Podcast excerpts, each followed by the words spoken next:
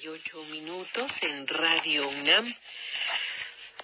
Acabamos de escuchar de Tomás Marco la sinfonía número 8, Danza de la Tierra. Escuchamos la interpretación de la Orquesta Filarmónica de Málaga dirigida por José Cerebrier en el disco editado por el sello Naxos en el 2012. Yo me despido en este momento deseando que tenga una excelente tarde en compañía de los suyos, por supuesto en compañía de Radio UNAM.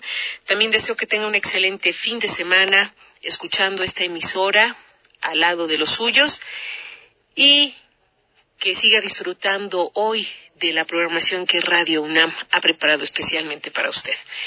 En los controles técnicos sigue con usted en los eh, Arturo González, en la continuidad Alba Martínez, yo soy Elizabeth Rojas. Siga con nosotros, le invitamos a escuchar en unos momentos más Prisma RU. Gracias, buenas tardes.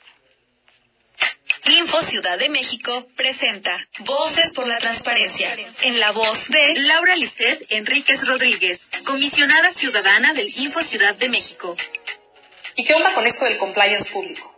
Este término se refiere a una estrategia anticorrupción gubernamental en la cual se une la ética pública y los conceptos de cumplimiento de normas que aplican las empresas. En el sector público nace de la necesidad de legitimar la actuación administrativa y recuperar la confianza de los ciudadanos en el desempeño público. Su objetivo principal es la lucha contra la corrupción en la esfera de lo público. Las instituciones públicas desempeñan en sí el rol de operador jurídico que interactúa con empresas y ciudadanos realiza obras, brinda servicios públicos, otorga concesiones y contratos, impone sanciones, establece un marco normativo, lo cual debiera ser siempre buscando el interés público, por lo que resulta imprescindible que se someta a los principios de compliance. 2021. 100 años del fallecimiento de Emilia Pardo Bazán, escritora española.